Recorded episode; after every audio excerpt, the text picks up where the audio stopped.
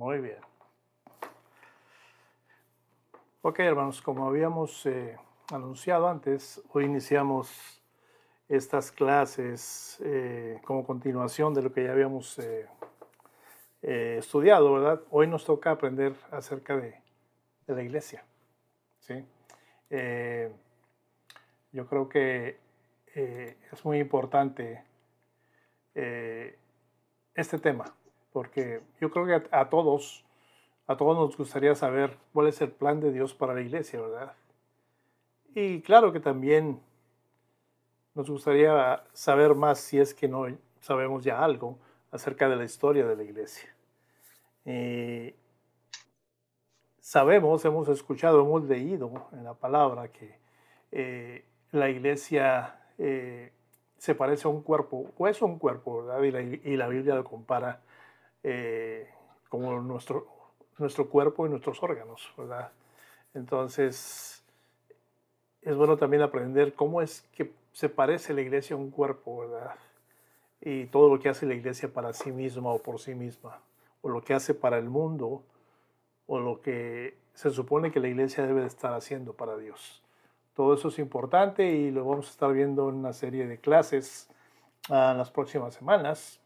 Y hoy iniciamos con algo muy sencillo, ¿verdad? Como si quiere ponerle un número a la lección, póngale lección número uno, uh, el plan de Dios para la iglesia. El plan de Dios para la iglesia. ¿Sí? Mateo 6, 18. Si usted lo quiere buscar, el que lo encuentre primero lo lee. Mateo 6, 18.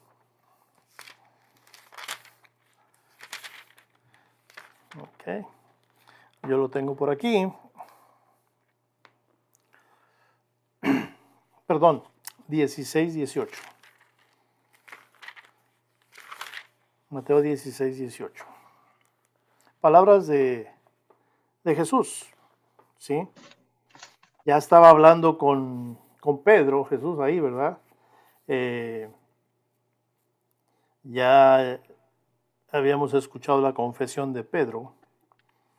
Entonces, allí en el, en el versículo 18 del capítulo 16 de Mateo, Jesús dice y le dice a Pedro, y yo también te digo que tú eres Pedro, y sobre esta roca edificaré mi iglesia, y las puertas del Hades no prevalecerán contra ella. Me llama la atención que Jesús dijo, edificaré mi iglesia. Y por ahí alguien puede preguntar, que antes no había iglesia, entonces ¿cómo es que se reunían? Bueno, las reuniones de los apóstoles todavía no eran en, ese sentido corporativo, ¿no? Lo, que hacían era eh, juntos, ¿verdad? Con la, con la ayuda y la guía de Jesús, eh, simplemente hacían lo que Él les pedía, pero ese fue su periodo de enseñanza, ¿verdad? Fue a partir de, de que el Señor ya, ya no estaba entre ellos, ¿verdad? Cuando ellos empezaron a trabajar y la gente se empezó a, a, congregar. De hecho, ya existía la, la, idea de congregarse, existían las sinagogas, ¿verdad? Pero eso era, eso era en, el, en el ambiente judío. Entonces dice Jesús, edificaré mi iglesia, ¿verdad? Pero hay algo importante que también dice en ese versículo, las puertas del Hades no prevalecerán contra ella. Y esa es una promesa. Si usted lo mira detenidamente, es una promesa. Es como si cuando usted está por ahí en la tienda, ¿verdad?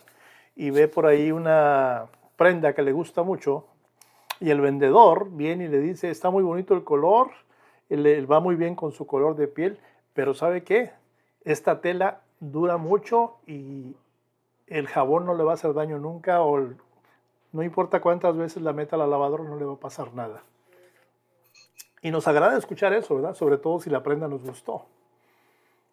Es, es como dar una promesa de que nada le va a pasar a la prenda. Lo mismo hizo Jesús. Edificaré mi iglesia y las puertas del Hades no prevalecerán contra ella. Entonces este versículo, a pesar de lo cortito que es, nos enseña algunas verdades que son muy importantes acerca de la iglesia. Eh, yo percibo aquí en este versículo como número uno, ¿verdad? Que la iglesia es de Cristo Porque Él dice, edificaré mi iglesia. ¿Sí? Es una verdad súper importante. Como número dos, Él dice, he preparado un plan para esto, para ello, para la iglesia. Por eso dice Él, edificaré. ¿Sí? Ahorita en mi trabajo estamos en proceso de construir un edificio de cinco plantas y pues hay mucho preparativo. Planos, arquitectos, ingenieros, constructores de todo, ¿verdad?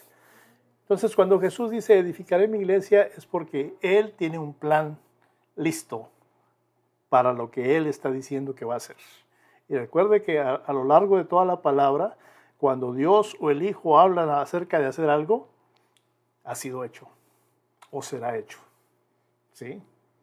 Eh, como número tres, veo en este versículo que la iglesia de Cristo es invencible, porque ya la promesa está ahí por parte de Jesús, de su misma boca. No será vencida, ¿verdad? Las puertas del Hades no prevalecerán contra ella. Entonces esas tres verdades son muy importantes porque usted y yo somos parte de esa iglesia que Cristo prometió edificar, preparó, hizo un plan, pero que también prometió que, que es indestructible. No hay aspecto en el universo que pueda ir en contra de esa eh, idea del Señor Jesús acerca de cómo agrupar a sus hijos, ¿verdad? Y es la iglesia. Entonces ya Dios ya tenía un plan para la iglesia desde el principio del mundo, ¿verdad? Claro, el plan era secreto, nadie lo sabía. ¿sí? Entonces, en el cumplimiento del tiempo, pues Dios lo fue revelando hasta llegar a Jesús donde lo, donde lo reveló claramente. ¿Sí? Porque Él dice, y yo también te digo que tú eres Pedro y sobre esta roca edificaré mi iglesia. Entonces, vamos a estar estudiando que ese plan, pues ya se incluía en el futuro, ¿verdad? Eh, nuestro Dios ha preparado grandes cosas para nosotros, ¿verdad? Así que podemos ver con fe hacia el futuro. Entonces, eh, ¿cuál es el plan de este estudio? Bueno, tres puntos nada más. Tengo aquí, si usted quiere poner esos puntos como punto 1, punto 2, punto 3, o punto A, punto B y punto C, es como usted guste. ¿sí? Y el punto A sería el comienzo de la iglesia. El punto B, le doy tiempo si quiere escribir. El, punto A, el comienzo de la iglesia. El punto B, el futuro glorioso de la iglesia, ¿verdad? Pero hay un punto importante, el punto C, la condición presente de la iglesia. ¿Sí? Y como todo estudio, siempre tiene que haber un objetivo, una meta. El objetivo de este estudio, de esta clase el día de hoy es eh, explicarnos o aprender cómo se inició el plan de Dios, ese plan de Dios para, su iglesia, para su cuerpo. Eh, también identificar la función de Cristo en el plan de Dios para la iglesia. ¿Sí? Y, ¿por qué no? Vamos a relacionar lo que es el plan eterno de Dios con lo que está sucediendo actualmente. Amén. Entonces dijimos que el punto A o punto 1 iba a ser el comienzo de la iglesia. La pregunta es, ¿de dónde surgió la iglesia? Quizá haya estado eh, ahí donde usted nació, ¿verdad? Ya había iglesias, ¿verdad? Por mucho tiempo, ¿verdad? O tal vez por poco tiempo. Pero probablemente alguien de, de ahí de su comunidad haya comenzado por allá a predicar el Evangelio en alguna casa, en alguna plaza, no sé. O de, alguna otra parte llegó alguien a ese lugar, podría haber sido un misionero, ¿verdad? Para contarle a la gente acerca de Cristo. siempre hubo un inicio en cada uno de los lugares donde nosotros provenimos, ¿verdad? Pero antes de que, el Evangelio entrara en, en el lugar donde usted vivía, en el lugar donde yo vivía, ¿verdad? Incluso antes de que alguien conociera el Evangelio, Dios ya había preparado un plan. Y ese plan no comenzó hace poco. Tampoco comenzó cuando usted era niño o niña en su pueblo, ¿verdad? En su ciudad. Eh, ni siquiera se inició cuando, cuando nuestro Señor Jesús murió en la cruz. No, fue preparado desde antes de la creación del mundo. Vamos a ver eh, el libro de Efesios, eh, capítulo 1. El libro de Efesios, capítulo 1.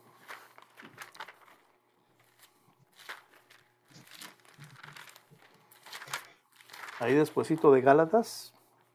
¿sí? Y vamos a, a leer del versículo 4 al 5. Si alguien lo tiene, lo puede leer. 4 y 5. Palabras de Pablo. Amén. Dice la palabra de Dios en Efesios capítulo 1, versículo 4. Según nos escogió en él antes de la fundación del mundo, para que fuésemos santos y sin mancha delante de él en amor, habiéndonos predestinado para ser adoptados hijos suyos por medio de Jesucristo, según el puro afecto de su voluntad. Amén. Para, Hasta ahí sí, 4, y 5. ah, perdón. Muy bien, gracias. Entonces, dice ahí, antes de cuándo? De la fundación del mundo, ¿verdad? Antes de la fundación del mundo. Entonces, cuando se cumplió el tiempo, pues Cristo vino, ¿verdad? Eh, Cristo enseñó acerca de la, del carácter de Dios, la verdad acerca de Dios en sí, ¿verdad? Y obviamente ya sabemos que hizo muchos milagros. Eh, ¿Dónde comenzó su ministerio? Pues comenzó en, en, su tierra, entre los judíos, ¿verdad? De los cuales muchos lo rechazaron hasta el día de hoy, ¿sí? Y luego, ¡pum!, van y lo crucifican. Pero el Padre lo resucita, ¿verdad? Y, es cuando entonces se establece el fundamento para su iglesia. Tómelo de esta manera. Pregúntele a un budista si su Dios vive. Pregúntele a, a un eh, musulmán si Mahoma está vivo. Pregúntele a un chino acerca de lo que ellos creen, ¿verdad? Y, si ese, esa deidad está viva. Somos los únicos en este planeta que tenemos una fe sobre alguien que está vivo. ¿Sí? Y usted podrá decir, sí, pero hay mucha gente que dice que no lo pueden ver. Bueno, eso ya es cuestión de fe, cuestión de muchas cosas, ¿verdad? Pero mi Señor resucitó a su Hijo, ¿verdad? Ahí se estableció el fundamento para la iglesia. Entonces Pablo sigue explicando ahí en, a, los hermanos de Éfeso, si quiere ir más adelantito, capítulo 3, y, y leemos versículos 5 y 6. Ministerio que en otras generaciones no se dio a conocer a los hijos de los hombres, como ahora es revelado a sus santos apóstoles y profetas por el Espíritu que los gentiles son coherederos y miembros del mismo cuerpo y copartícipes de la promesa en Cristo Jesús ah, por medio del Evangelio. Amén. Entonces dice, dice Pablo eh, acerca de la iglesia, se compone de todos los que creen en Cristo, ¿verdad? Y no solamente de, del área donde Cristo empezó su ministerio, sino que de todas las naciones, por medio del Evangelio se ha venido a formar ese cuerpo, ¿verdad? Esa iglesia. Entonces, ese es el origen. El origen estaba ya desde antemano, como dice Pablo, antes de la fundación del mundo, ¿verdad? Después fue como un misterio. Cuando habla de misterio está hablando porque el concepto de iglesia en el Antiguo Testamento no aparece claramente, ¿verdad? Hasta que se menciona iglesia en el Nuevo Testamento por parte de Jesús. Pero ese misterio, ¿cuál era? Que los gentiles son coherederos, dice el versículo 6, y miembros del mismo cuerpo, y copartícipes de la promesa en Cristo Jesús por medio del Evangelio. ¡Wow! Tremendo. Entonces, si alguien le pregunta cuál fue el comienzo de la iglesia, el comienzo de la iglesia no fue aquí en esta tierra. El comienzo de la iglesia fue en los cielos. Un plan establecido de antemano para la humanidad. Eh, ¿Cuál dijimos que era el punto B? Ah, el futuro, el futuro glorioso de la iglesia. Entonces, ah, estamos hablando de que Dios estaba llevando a cabo su plan, ¿verdad? Por medio de Cristo, nuestro Señor Jesús, y que aunque los hombres eh, rechazaron por ahí a Cristo, el plan de Dios siguió adelante, no se detuvo. Ni siquiera su muerte fue obstáculo para que Dios llevara a cabo su plan. Pero buenas noticias. Dios también tiene un plan para el futuro. ¿Sí? Y a su debido tiempo, ese plan lo va a completar, lo va a culminar. El Señor jamás será derrotado. ¿Sí? Ya sabemos quién es el que está, va a ser derrotado. Que de hecho ya lo está de antemano, porque ya está sentenciado, la palabra nos lo enseña. El maligno, ¿verdad? Pero nuestro Señor, nuestro Dios, jamás será, será derrotado.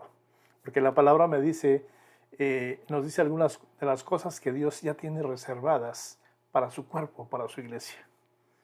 ¿Cuál fue la oración de Jesús antes de morir? ¿De acuerdo? Juan 17, 24. A mí me encanta esa oración. Y todo cristiano debería de, tenerla en mente. ¿sí? Eh, saber que el mismo Hijo de Dios estaba orando por mí desde hace más de dos mil años. Juan 17, 24. Yo se lo leo. Dice, Padre, aquellos que me has dado, quiero que donde yo estoy, también ellos estén conmigo, para que vean mi gloria que me has dado, porque me has amado desde antes de la fundación del mundo. Wow maravilloso. Y algún día, a su debido tiempo, Dios va a contestar esa oración, la de su Hijo. ¿Verdad? Algún día la iglesia va a estar con Cristo y vamos a ver su gloria. Eso es el deseo del corazón de Jesús, que ellos vean su gloria, ¿verdad? La gloria que el Padre le ha dado. ¿Sí?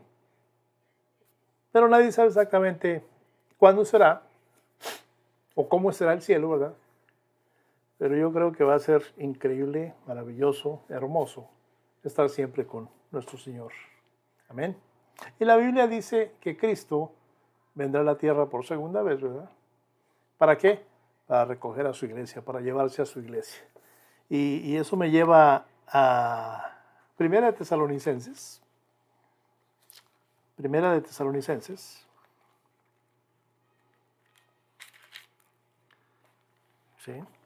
Recuerde que todos los libros que empiezan con T casi están juntos por ahí en el Nuevo Testamento. Eh, vamos al capítulo 4 de Primera de Tesalonicenses.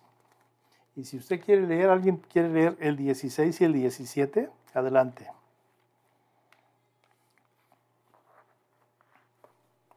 Dice la palabra de Dios. 16, eh, Primera Tesalonicenses, capítulo 4, versículo 16 y 17, pastor. Así es. Porque el Señor mismo con voz de mando, con voz de arcángel y con trompeta de Dios descenderá del cielo y los muertos en Cristo resucitarán primero. Luego nosotros, los que vivimos, los que hayamos quedado, seremos, perdón, arrebatados juntamente con ellos en las nubes para recibir al Señor en el aire y así estaremos siempre con el Señor. Wow. Maravillosa promesa, ¿no? No sabemos cuándo ocurrirá esto que Pablo describe aquí en Tesalónica, ¿verdad? Eh, puede ser mañana, puede tardarse un poco más, pero yo sé que es pronto. De acuerdo a la escritura, de acuerdo a lo que está pasando, yo creo que es pronto. Solo Dios sabe cuándo es el tiempo Exacto. Y, en pocas palabras, ese es el futuro de la iglesia. ¿sí? El futuro del cuerpo de Cristo es que Cristo mismo venga y levante a su iglesia. Va a ser entonces la culminación de esa oración tan hermosa, ¿verdad? Juan 17, cuando Jesús oró por sus discípulos. Aquellos que me has dado, dice el Señor Jesús. Nos considera de Él. ¿Sí? Nos considera para Él. Y ese es el futuro de la iglesia, estar con Él, dice el, último verso que leyó Claudita, para siempre, por la eternidad. ¿Alguna pregunta hasta aquí, hermanos?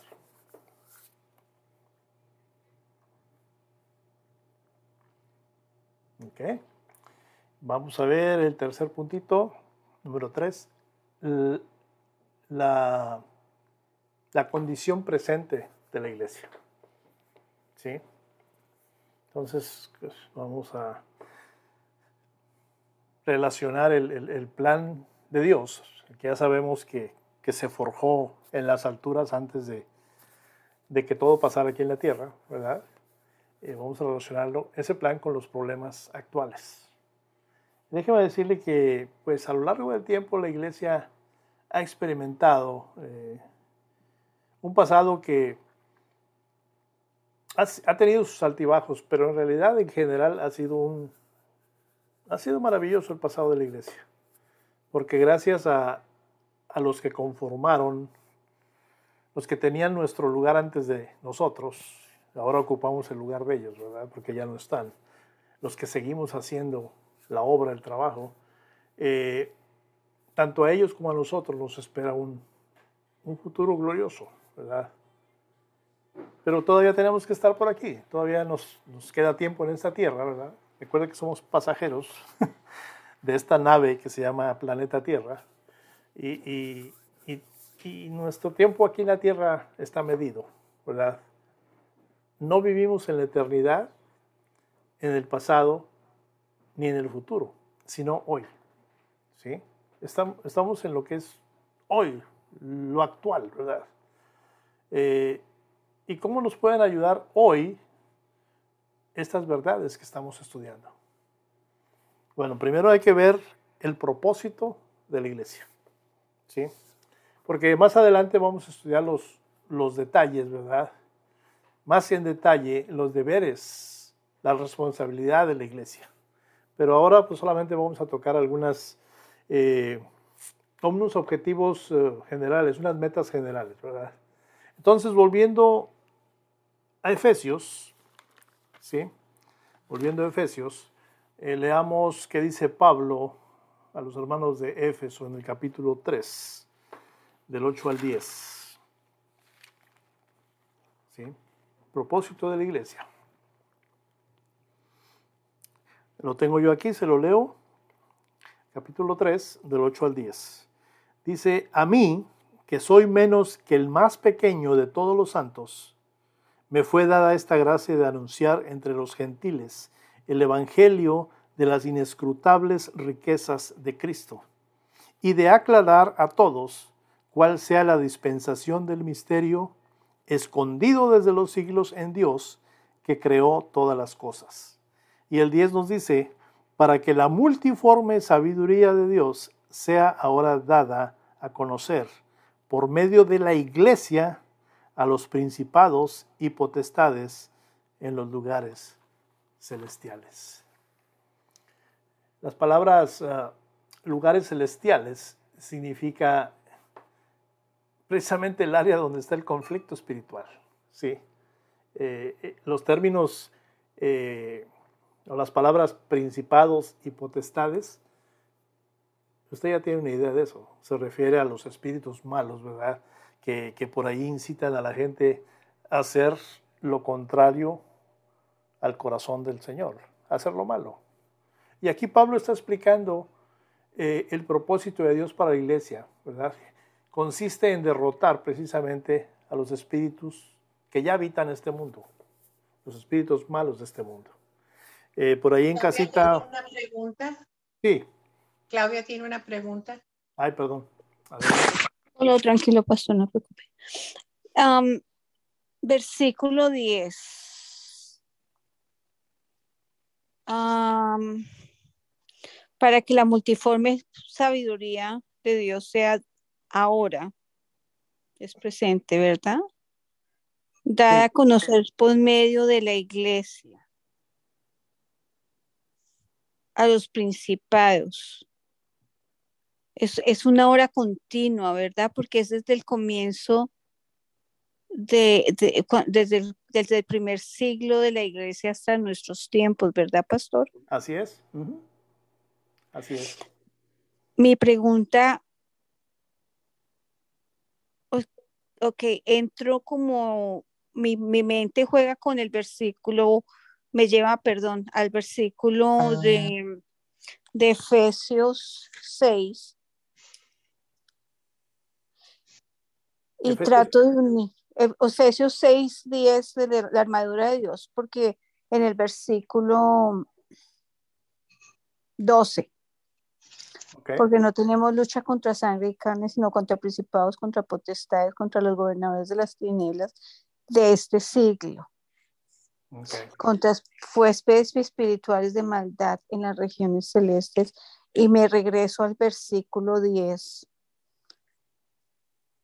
para que sea dada a conocer por medio de la iglesia a principados y potestades en los lugares celestes. Mm, pastor, Ese es precisamente eh, eh, a lo que se refiere Pablo. ¿Sí? Mm. Eh, lo bueno es que ahí él está, eh, bueno, básicamente en ese capítulo 6 de, bueno, dijiste 6 de, de Efesios, ¿verdad?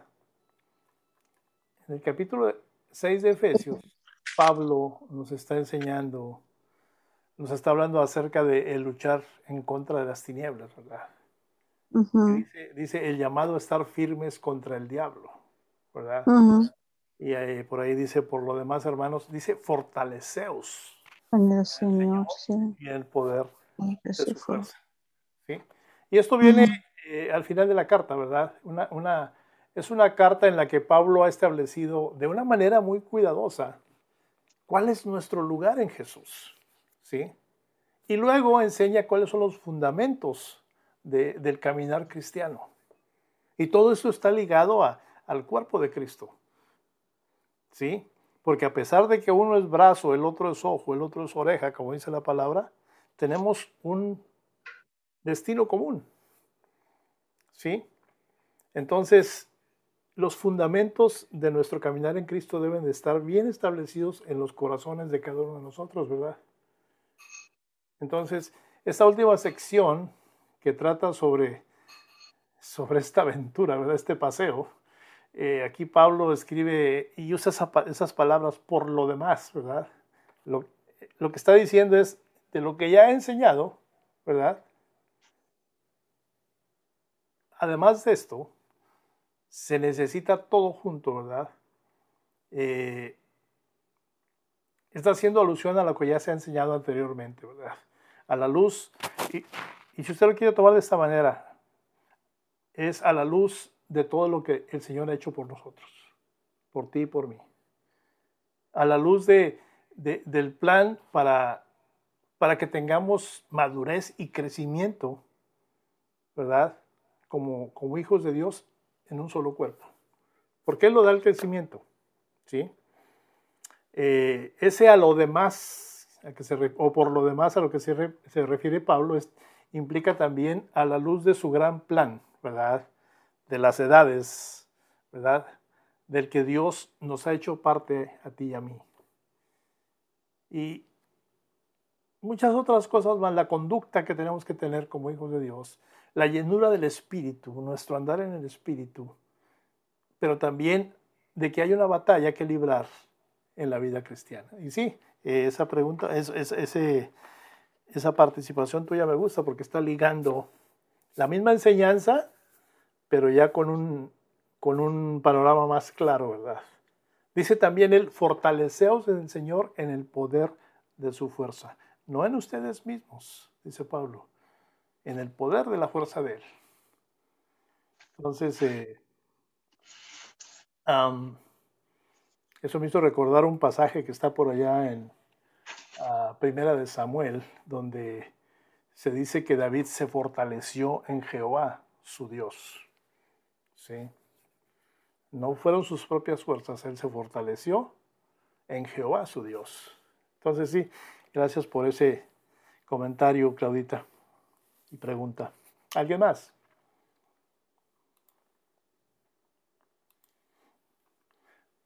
Muy bien. Entonces, eh, estábamos hablando del propósito de la iglesia, estamos leyendo Efesios 3 del 8 al 10.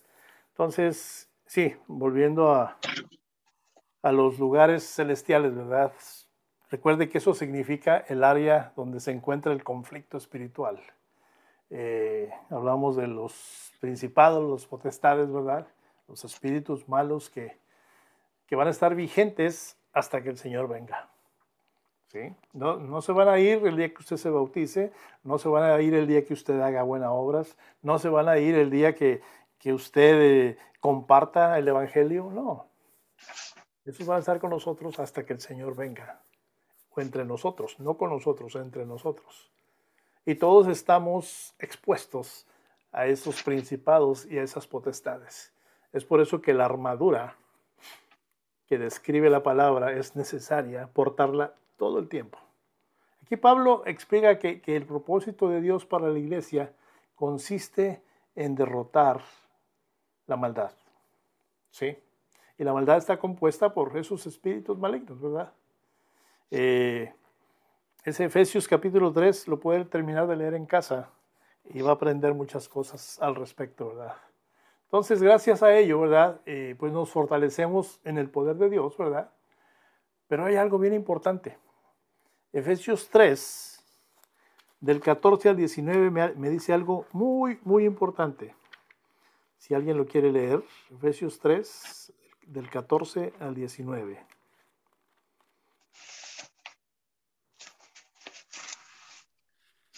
Eh, ya lo tengo, pastor. Adelante. El amor que excede a todo conocimiento, dice mi Biblia.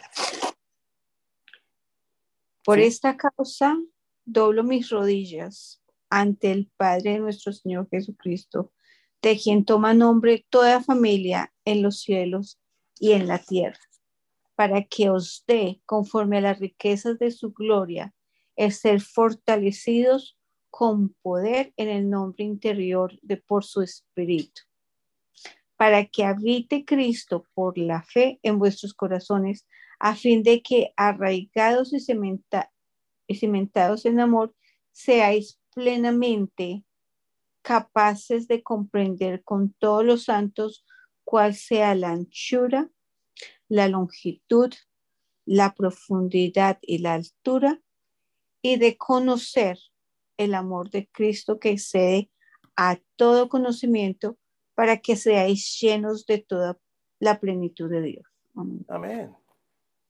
Gloria a Dios por este pasaje.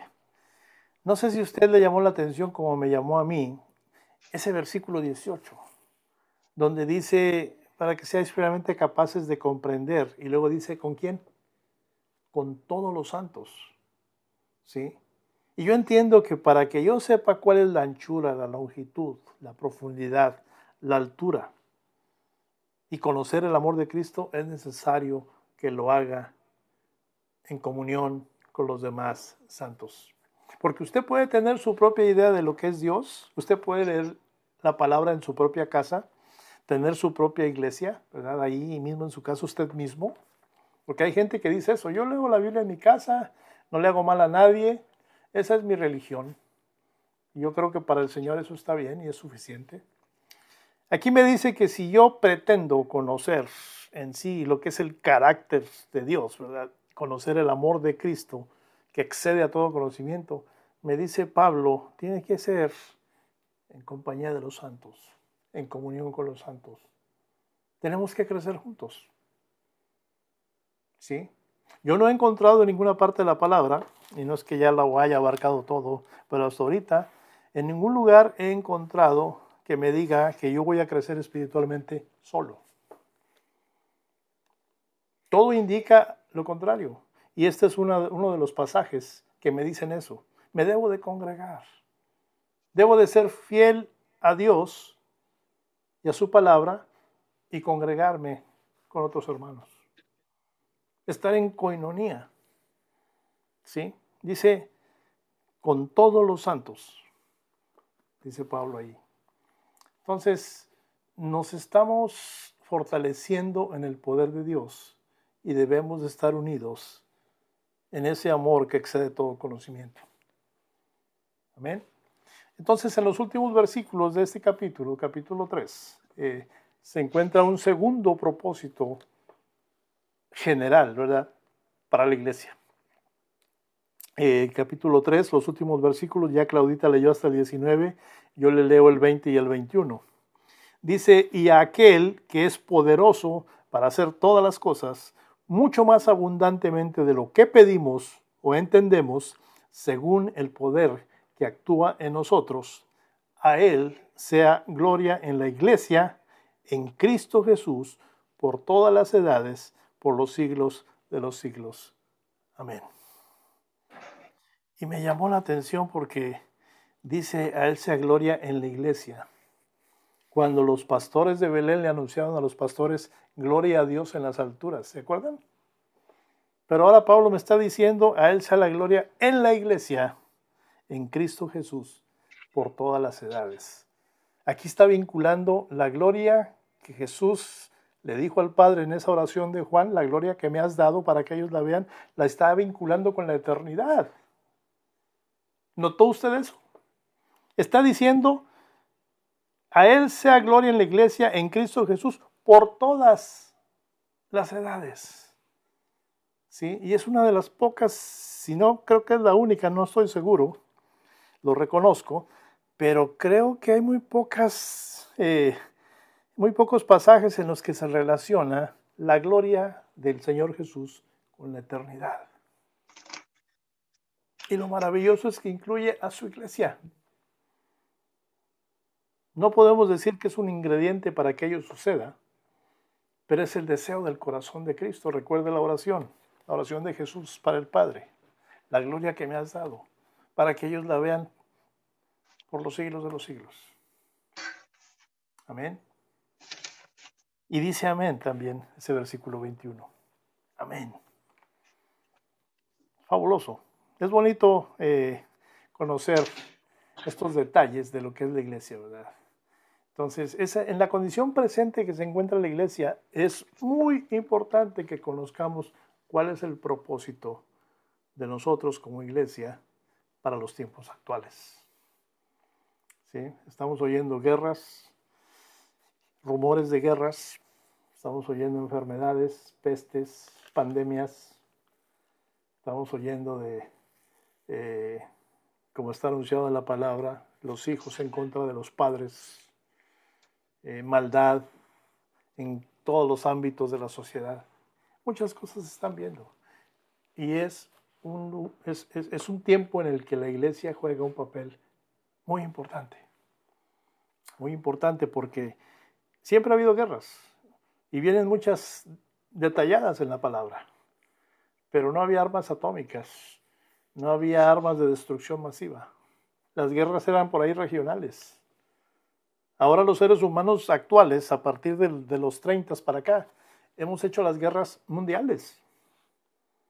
Y se cree que una tercera guerra mundial sería eh, aniquilación de la mayor parte de la raza humana. Que yo creo que no va a suceder, porque la palabra no me dice nada al respecto. Me dice de una batalla, ¿verdad? me dice de otras cosas por el estilo, pero de destrucción, por ese tipo, eh, yo realmente no lo, no lo percibo en la palabra. ¿sí? Y espero que no suceda. Pero las guerras de hoy son muy diferentes a las guerras de antes. Ahorita lo estamos viendo en la guerra de eh, Rusia contra Ucrania. Los inocentes que están pagando por ello.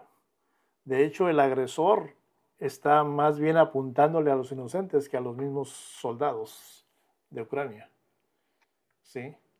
Eh, los que quieren ayudar están en pie de lucha.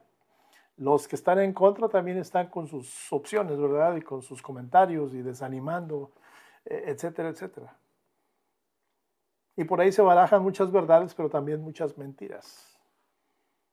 Ahora con la cuestión de los... Uh, las redes sociales es muy, muy sencillo diseminar una mentira. Y es muy fácil que millones se la crean. Ahora con eh, toda la tecnología que hay. Entonces estamos viviendo tiempos difíciles en los cuales la iglesia juega un papel muy importante. Y es por eso que estos estudios eh, tienen que ayudarnos a, recapacitar, ¿verdad? A, corregir el rumbo. Si, si, el rumbo que hemos tomado es, está dependiendo de una idea vaga que teníamos de lo que es el cuerpo de Cristo. ¿Sí? No somos los que vamos a, a cambiar el mundo. Somos el instrumento que el Señor quiere usar. ¿sí? Déjeme hablarle un poquito acerca de, del sufrimiento de la iglesia. Eh, déjeme decirle que en ocasiones los cristianos sufren por su fe en el Señor, ¿verdad? Tal vez usted haya experimentado esto en algún lugar, ¿verdad? O lo hayan tratado mal por ser cristiano, o lo hayan, eh, eh, haya sido usted excluido de algo, de alguna actividad, de alguna función, de algún lugar, por ser cristiano, ¿verdad? Pero en ocasiones se malentiende, ¿verdad? Y se insulta a algunas personas, ¿verdad? Y en otras se pelea contra ellas por las creencias que tienen, ¿verdad?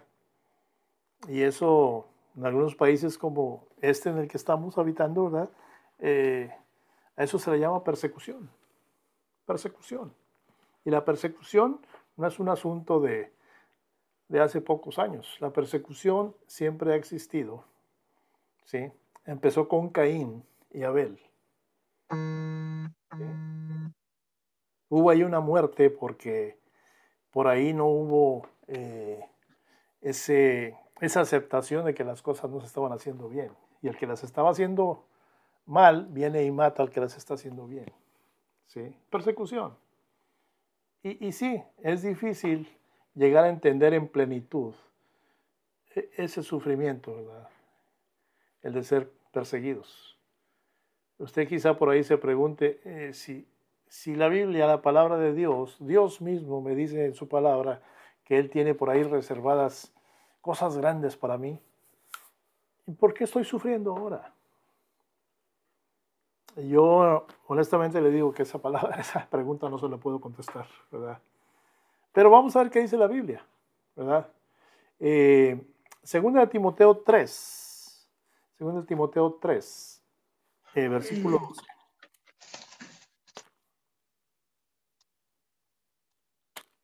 Segunda de Timoteo 3, versículo 2, si lo encuentra, léalo.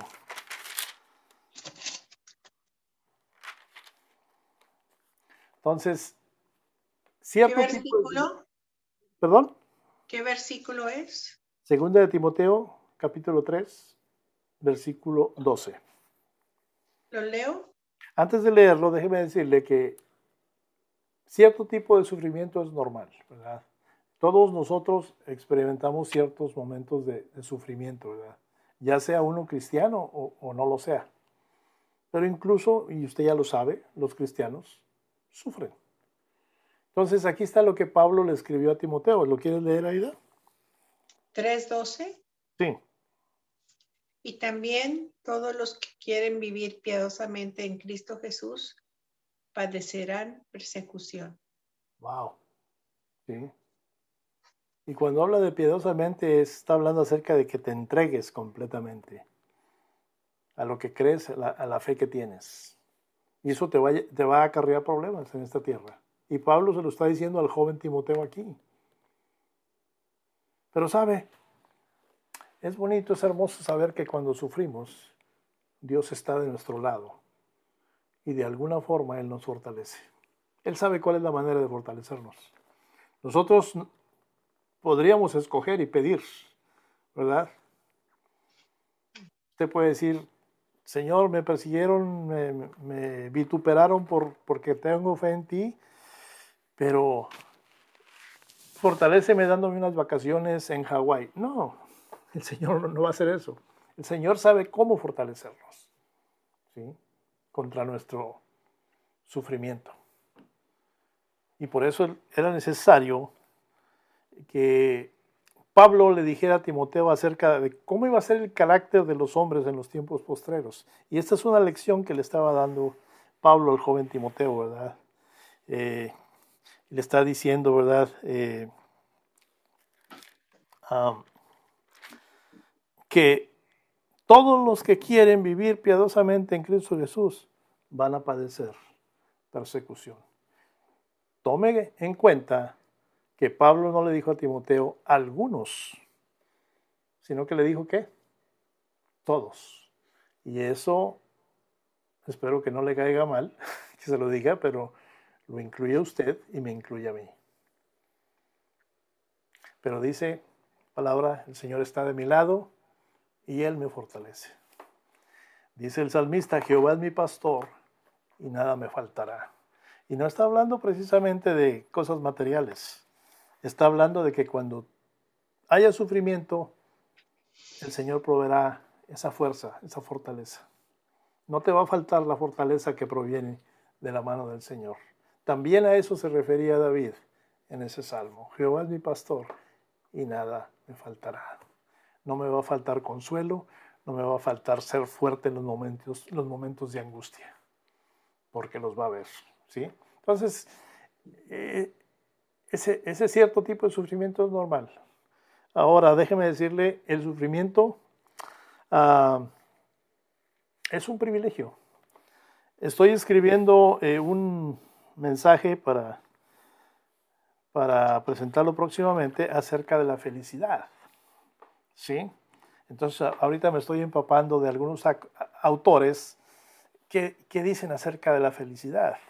Tengo algo por ahí ya ahorita, ¿verdad? Pero déjeme decirle que el sufrimiento es parte de la felicidad.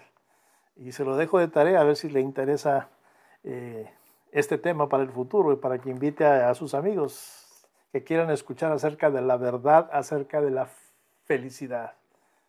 Pero desde ahorita le hago un adelanto. El sufrimiento es parte de la felicidad. Pero ahorita no se lo voy a explicar. ¿sí? Pero entonces sabemos que, que es un honor ¿sí? sufrir por causa de Cristo. ¿sí? E, eso es así porque Dios tiene una recompensa especial para los que son perseguidos. ¿Qué le escribió Pablo a los hermanos de la iglesia en Filipos? Filipenses 1:29. Porque a, les dice, porque a vosotros os es concedido a causa de Cristo, no solo que creáis en Él, sino también que padezcáis por Él. es un privilegio. De acuerdo a Pablo, es un privilegio. ¿Sí? Pero eso usted no lo va a poder experimentar a menos que usted, usted tenga su fe bien plantada en Dios. De otra manera no va a comprender ese, esa relación de sufrir con privilegio. Está descabellada la idea. Y sí está descabellada si usted la aplica a cualquier persona o cualquier cosa en esta tierra. Pero si usted lo aplica al sufrimiento que proviene por causa de Cristo,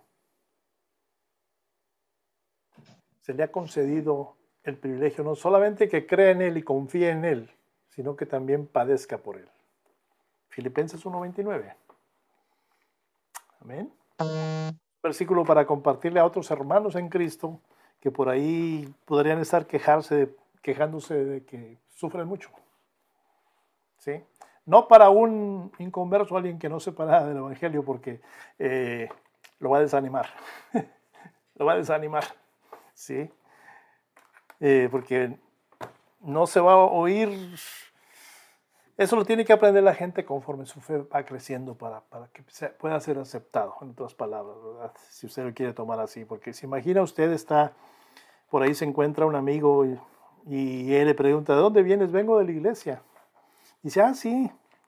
Y entonces usted le pregunta, ¿tú no vas a ninguna iglesia? No, dice, te invito a la mía. Mira, la palabra dice que todos somos pecadores y me dice que el Señor murió por mí y es maravilloso la vida del Señor, pero vas a sufrir mucho, vas a padecer mucho. Asusta a uno a la gente. ¿Sí? Entonces, eh, esas son partes que se no es que lo hagamos como artimaña, dejarlo o no mencionarlo, pero es preferible que la gente lo aprenda conforme su fe va creciendo en el Señor. ¿Sí? Porque seamos honestos, si a usted la persona que le, compartió el Evangelio y le hubiera dicho eso, eh, tal vez usted no se hubiera interesado en lo absoluto en seguir al Señor. ¿sí? Entonces, acerca del sufrimiento, pues ya dijimos, es normal, cierto tipo de sufrimiento, de que el sufrimiento es un privilegio, según Pablo, Filipenses 1.29, pero es temporal. El sufrimiento es temporal. No va a durar para siempre. Cuando eh, Pablo le escribió a la iglesia en Roma, recuerde que en la iglesia en Roma había gentiles y había judíos, ¿verdad? Romanos 8, Romanos 8, 18. ¿sí? Eh, él les dijo, tengo por cierto, dice que las aflicciones de, ahorita, ¿verdad? Del tiempo presente, no son para nada comparables con esa gloria que me espera, la gloria venidera. Dice que en nosotros ha de manifestarse. No dijo en vosotros, dijo en nosotros ha de manifestarse. Romanos 8:18. El sufrimiento es temporal. Si usted lo ve a raíz de la eternidad. ¿Sí? Pero hay algo muy importante acerca del sufrimiento. Sí, con esto terminamos. El sufrimiento va a ser recompensado. Wow. ¿Sí? Segundo de Timoteo 2.12. Segundo de Timoteo 2.12. Yo, ya lo tenía aquí en el 3.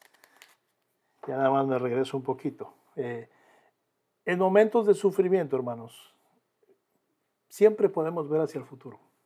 ¿sí? Eh, fijamos nuestra mirada en el cielo como hijos de Dios.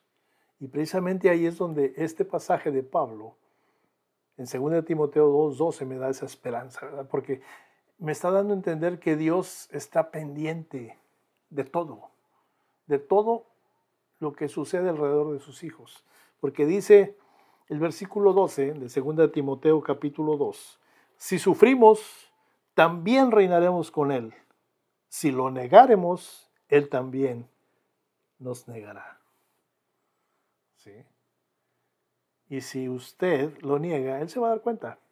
Y eso me dice que Él está al tanto de todo. ¿Sí? Si estás sufriendo pero no lo niegas, el Señor te va a fortalecer porque Él está al tanto de sus hijos.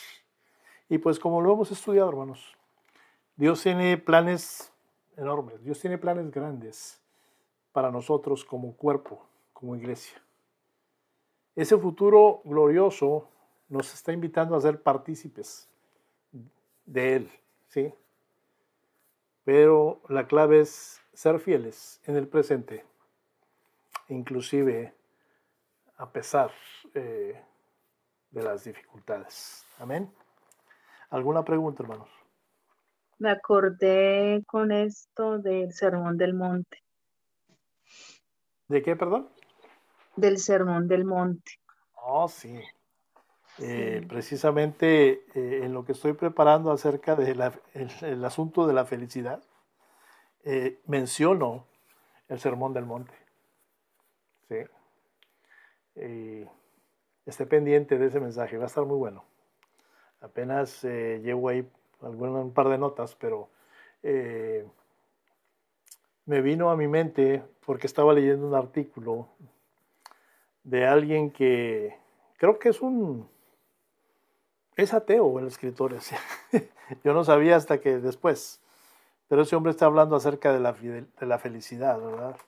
Y él dice, por allá Aristóteles, allá en Grecia, hace miles de años, dio la idea de, de lo que era la felicidad pero o estaba loco o estaba mintiendo.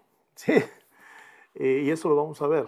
Eh, pero tiene mucho que ver con sufrimiento, como ya dije, tiene mucho que ver con, no con nosotros, sino con los que nos rodean. Ahora usted puede decir, ¿acaso depende de otros que yo sea feliz? En cierto punto sí, de cierta forma sí, pero hay hay un mecanismo y eso lo vamos a ver en, el, en ese próximo estudio. Dios me permita que lo termine y lo tenga listo para ustedes. Amén. ¿Alguien más? ¿Alguna pregunta? Bueno. Muy bien. Bueno, pues eh,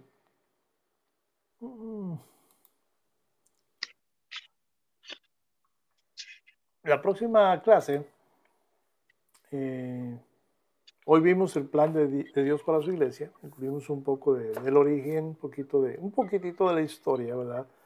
Hablamos del presente. Eh, la próxima lección vamos a ver eh, en sí la historia de la iglesia. ¿sí? Eh, quizá suene aburrido, pero sabe que hay, hay detalles importantes que es menester que los conozcamos en lo que respecta a la historia de la iglesia. Por ahí, si usted conoce a alguien, eh, cuando usted conoce a alguien, eh, muchas veces surge la pregunta, ¿de dónde vienes? ¿Verdad? Y entonces uno empieza a hablar de, del lugar de donde viene, donde uno creció, tal vez habla uno de quiénes fueron sus padres, a qué se dedicaban, qué ocurría en ese entonces. Eso es historia. ¿Sí? Y muchas veces creamos relaciones importantes con las personas cuando conocemos su historia. ¿Sí? Por eso es importante conocer la historia de la iglesia, porque es en lo que estamos. Y recuerde que va a llegar el momento en que usted le toque compartir la historia de la iglesia, de alguna u otra forma, ya sea un inconverso, ya sea cuando usted esté dando una clase, un estudio bíblico por ahí, o quizá algún día que le toque predicar. No sabemos. ¿Sí? Yo nunca me imaginé estar haciendo este trabajo para el Señor. Es un, es un privilegio y requiere, requiere tiempo, requiere un corazón inclinado a, al deseo de hacer las cosas lo mejor que se pueda. Eh, yo, en cada oportunidad que tengo durante mi tiempo de oración con el Señor, yo le pido al Señor que me perdone por no hacer lo que se necesita hacer, pero a la vez le pido que me equipe para hacer lo mejor que pueda hacer. ¿Sí? Entonces, eh, hay crecimiento, sí, pero a mí me encanta esto porque eh, yo siento que soy yo el que estoy creciendo más. Claro, eh, también la iglesia crece si hay dedicación, como ustedes tomándose este tiempo para las clases, entregándose a la lectura, eh, y, poniendo todo manos del Señor. ¿sí? Es, es, necesario que crezcamos en el aspecto de conocimiento, en el aspecto de, eh, eh, vaya espiritualmente, ¿verdad? En el otro sentido, dice Pablo, es mejor que uno mengüe y que él sea el que predomine, ¿verdad? Ese es el deseo principal. Pero en la cuestión de conocimiento, precisamente para poder comprender ese, ese pensar de Pablo, es necesario que nos, involucremos más en la palabra y más en la oración. Eso espero nunca tener que dejar de decirlo. Amén. Gracias, hermanos. Muchas gracias. Pastor. Pastor. Sí. la grabación, por favor? Sí, gracias. Esa era mi petición. ¿Puedes parar la grabación? Thank you.